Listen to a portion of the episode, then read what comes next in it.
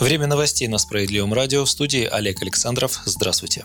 План восстановления российской экономики обойдется в 5 триллионов рублей. Об этом заявил премьер-министр России Михаил Мишустин ходе рабочей встречи по видеосвязи с президентом Владимиром Путиным 2 июня. Документ включает в себя около 500 мероприятий в 9 разделах. Правительство должно реализовать его до конца 2021 года. Целевыми показателями плана правительства по восстановлению занятости доходов граждан являются выход на устойчивый рост реальных доходов россиян, снижение уровня безработицы до уровня менее 5% и обеспечение темпов роста ВВП на уровне не менее 2,5% в год к концу следующего года. Помимо ранее объявленных мер поддержки, таких как повышение пособия по безработице до уровня МРОД и прямые выплаты на детей, в плане также предусматривается создание социального казначейства для предоставления мер социальной поддержки. Нацплан будет реализовываться в три этапа. До конца третьего квартала текущего года требуется стабилизировать ситуацию, до второго квартала 2021 года нужно завершить процесс восстановления экономики, а к концу следующего года власти рассчитывают выйти на устойчивую траекторию роста экономики.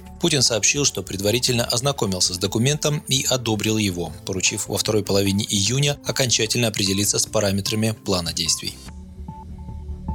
Ряд предложений «Справедливой России» вошел в национальный план восстановления экономики. Об этом сообщил глава партии Сергей Миронов. В документе уделено большое внимание поддержке промышленности, масштабным инвестиционным проектам, однако при доработке плана по восстановлению экономики стоит больше внимания уделить вопросам стимулирования потребительского спроса, считает парламентарий. Он также отметил, что не все предложения СР вошли в план Кабмина. В документе не хватает мер поддержки малого и среднего бизнеса. Предпринимателям, например, обещаны налоговые льготы, но зачем они они им будут нужны, если у бизнеса не окажутся выручки и самой прибыли, задается вопросом справедливо рос.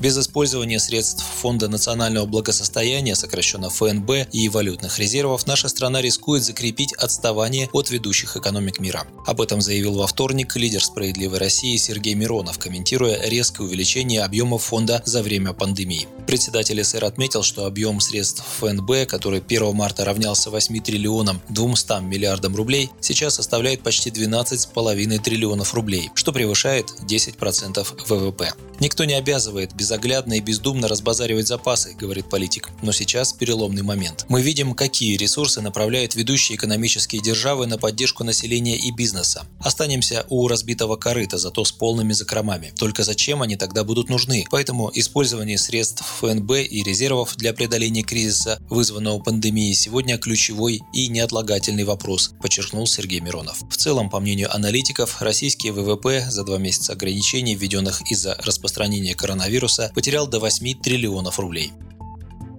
А вот отдельная книжная отрасль России потеряла около 6 миллиардов рублей из-за коронавируса. Такими данными во вторник поделился председатель Российского книжного союза Сергей Степашин. По предложению фракции «Справедливой России» в Государственной Думе в апреле этого года председатель правительства Михаил Мишустин включил отечественное книгоиздание в перечень отраслей, пострадавших от коронавируса. Благодаря этому компании смогли вовремя получить госпомощь для решения финансовых проблем, возникших из-за остановки работы книжных магазинов. Ассоциация книгоиздателей России России и Ассоциация книгораспространителей независимых государств выразили благодарность руководителю фракции СР Сергею Миронову. В письме за подписью президента Ассоциации книгоиздателей России Константина Чеченева говорится, что во время эпидемии коронавируса Сергей Миронов оказался единственным политическим лидером, кто незамедлительно откликнулся на призыв книжников о помощи. «Справедливая Россия» – единственная партия, программа которой начинается с раздела «Культура». Одна из немногих, кто рассматривает книгоиздание и книжную торговлю как неотъемлемую часть часть российской культуры, отметил президент Ассоциации книгоиздателей России.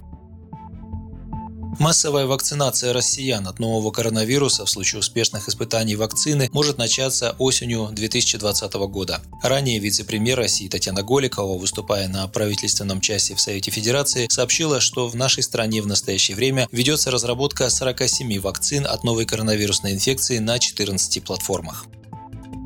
И последнее. Кинотеатры могут вернуться к работе в середине июля. Театры и концертные залы откроются осенью. Об этом сообщил во вторник другой вице-премьер Дмитрий Чернышенко. Музеи также откроют двери для посетителей середины июля, однако речь идет пока только об индивидуальных визитах. Напомним, решение об открытии кинотеатров принимают региональные власти с учетом рекомендаций, которые Роспотребнадзор подготовил вместе с Министерством культуры. Эти рекомендации обязывают кинозалы проводить регулярную санитарную обработку и индивидуальную рассадку зрителей, однако допускается, что члены одной семьи смогут сидеть вместе.